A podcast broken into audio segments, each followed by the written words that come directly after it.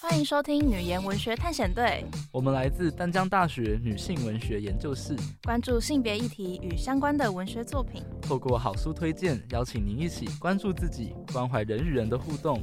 本节目由淡江之声与淡江大学女性文学研究室合作播出。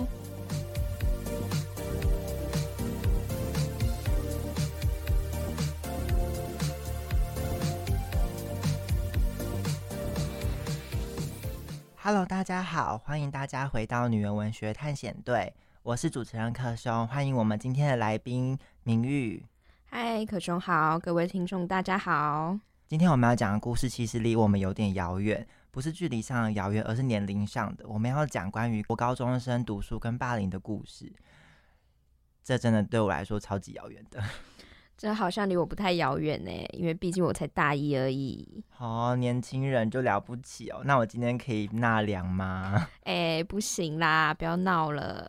我们回到重点，我们今天要讨论的书啊是张耀生的《风》。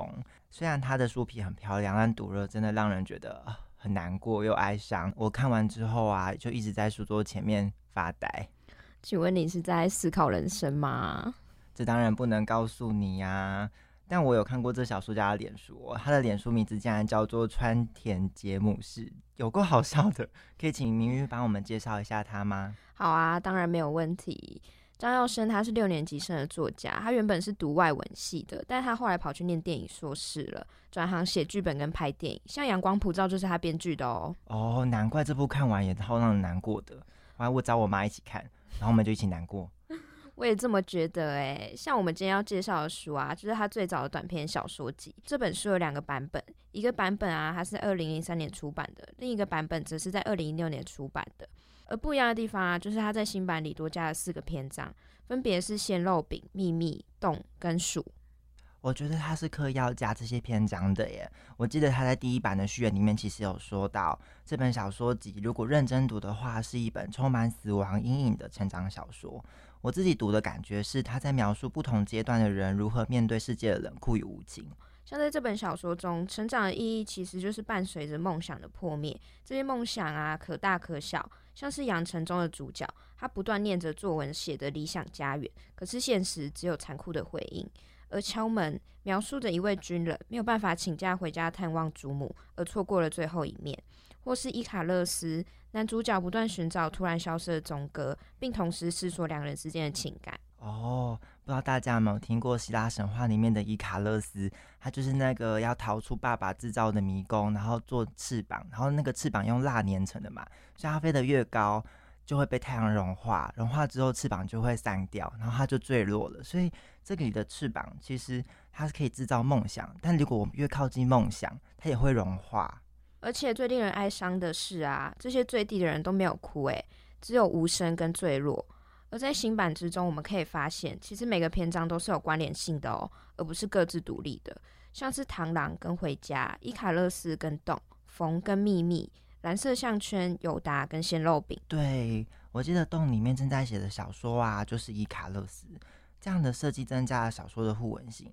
也让小说的叙事声音呢、不再只有单一角色，所以我们才会把蓝色项圈跟友达放在一起谈，绝对不是要凑节目的时长哦。呵呵，是这样子吗？对啊，这两篇从不同人身上去讲同一个霸凌事件。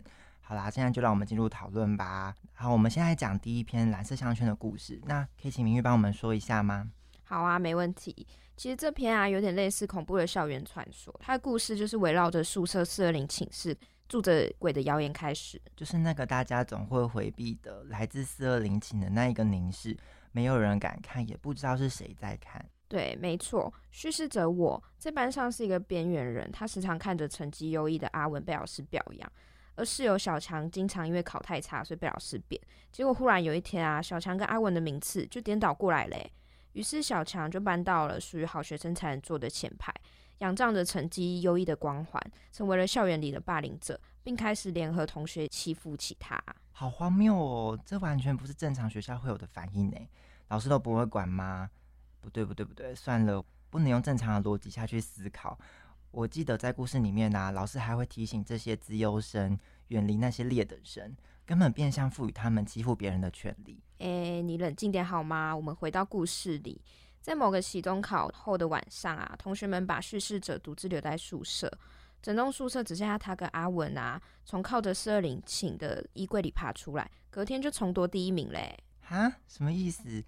哦，我想起来了，阿文住在四二零寝隔壁，对不对？对啊，因为他被霸凌的关系，所以后来才搬去跟阿文一起住。但他们逐步建立信任之后，阿文就告诉他，成绩变好的秘密就是进去四二零寝室上吊，体验过死亡就好了。哦哟，我的妈呀！读到这里的时候啊，我觉得很不现实。今天学校太残酷了，而且大家都孤单寂寞，觉得冷，都有秘密，就是像片名《蓝色项圈》那样。其实。它是上吊之后的勒痕，同时代表着自由生之间为了成绩所付出的代价。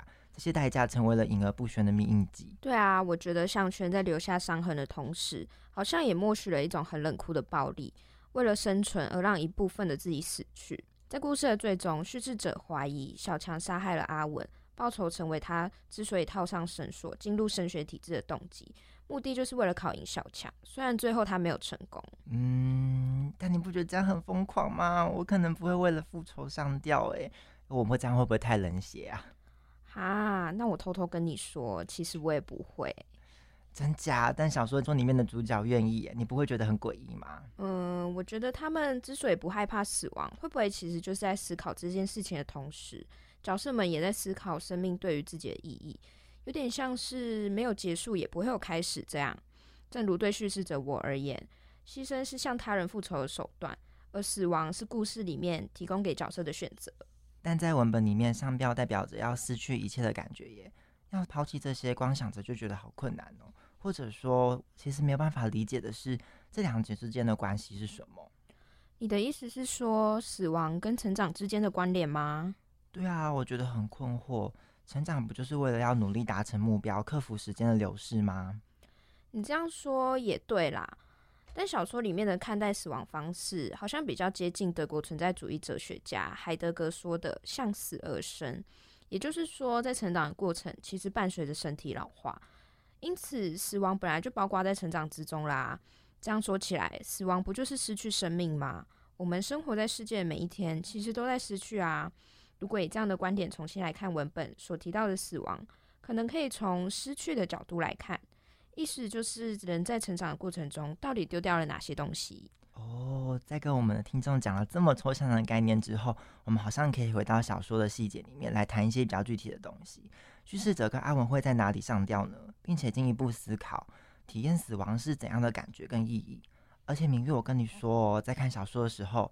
我也一直在找东西，是到底谁是鬼？嗯，其实，在文本里啊，作者一直没有明确交代这些鬼到底是从哪里来的。四二零寝的鬼比较像是那种从未被证实过的谣言一样，若有似无的存在着。而且，可琼，你知道吗？虾米？那些鬼啊，会趁学生们上吊时，将他们灵魂塞回体内。让他们以一种介于人跟鬼之间行尸走肉的状态回到校园里面哦。虽然听起来很惊悚，没错啦，但我相信听众现在可能没有办法理解什么是人跟鬼之间的状态耶，可能要请你多说一点。好啊，没问题。这个我觉得可以从上吊时身体的感觉谈起，耶，像是作者在书中所描述的，当这些为了成绩而进到四二零寝的学生，他们搬张椅子，让自己套入麻绳后。他们竟能丝毫不感受到痛苦的情况下，等一下，你刚刚是说他们感受不到痛苦吗？对啊，你不觉得很神奇吗？就算是以一种超脱的视角在目视着底下发生的一切，仍拥有小说里面写的无法呼吸与身体里的一切仿佛要呼之欲出的感觉。重点是，他们还会看见自己泥状的粪便由裤管流泻到大腿上，哎，哎呀，很恶心呢。可是。我很好奇，在这样的情况下，这些学生应该很狼狈吧？对啊，没错。但这整件事很吊诡的地方就在于说，如果以这种姿态从衣柜里爬回现实世界，成绩就会变好。所以他们甘愿这样做，好像也是无可厚非的事情吧？所以我们可以这样理解喽：四二零寝的鬼让他们复活之后，这些学生就不是人了，因为他们已经变得麻木不堪。但明玉，这样就让我有新的问题产生了。上吊之后，人唯一失去的东西只有他们自己的排泄物。你有想过吗？明明可以失去的东西这么多，为什么一定是排泄物？嗯，不然你觉得这些学生应该要失去什么啊？如果是学生，我大概会希望就不用睡觉就好啦，但就可以直接读好、读满，直接变成超级厉害的学霸耶！啊，睡眠对我来说很重要诶，我不能失去它。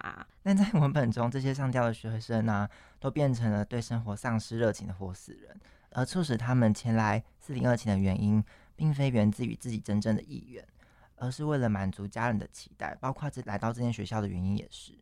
那回到前面我们所谈论到的成长伴随的失去，在文本里啊，那些上吊的学生在体验到死亡过后所失去的排泄物，其实都是出生时啊从阴道一同排出的母亲屎尿与羊水。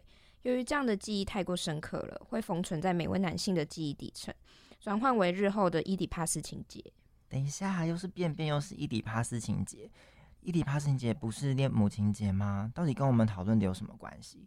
这边是不是有必要跟听众交代一下？我已经快要跟不上了。没事啦，其实小说里面想要表达的，不竟然是精神分析上所说的恋母情结，倒比较像是跟原生家庭的联系。你仔细想想哦，这些住校国中生基本上都是第一次才离开家里那么久，因此在故事里面，我们好像不难理解说学生那种很强烈想要回家的欲望，但是家里的大人却这么迫切的想要把他们往外推。但我到这里，我觉得不只是这样，好像有其他东西被赶出身体了。对啊，在这一段中，作者其实也在描摹这些学生为了进入体制，麻痹自己，套上绳索，让感官随着双脚离地，却又让秽物伴随着重力离开身体，成为了一具只会追求成绩的空壳。超级可怕的！到底我跟我们上面提到过的活死人有什么差别啊？这样其实也没有什么太大的差别啦。透过主角的心理活动，我们就知道啦。早在他出生之前就已经被脐带缠绕过了，所以主角才会在国小就是一个小小学霸啊。因为他在心理认知层面已经是一个活死人了。殊不知，若要谈论死透的程度，在这间贵族私校里的资优生们，经验也绝对不在话下。主角跟大家比起来，根本就是小巫见大巫吧。好啦，说了这么多。小说想要呼吁读者的，就是即便身处于人类社会，却又不得为人的荒谬状态。一切的人性终将被成绩所抑制，而成绩在这之中便成为了量化人们的唯一指标。毕竟顺应体制最好的方法，从来就不是冲撞，而是透过彻底的麻痹自己，来拯救自己无能为力的那个部分。这是一个有点沉重的故事，那我们不免俗的，还是要来做一下生命防治宣导，绝对不要因为成绩而上吊哦。生命中还是有很多人在关心着你的。如果真的觉得有点难过的话，记得去吹吹风。这一篇小说是阿文室友的视角。那下一拜我们可以回来看小强怎么说这个故事。这个故事会有完全不一样的发展。我们谢谢明玉，我们下周见，拜拜，拜拜。无所谓对抗或反击，我只是握着绳圈，然后把头套进去。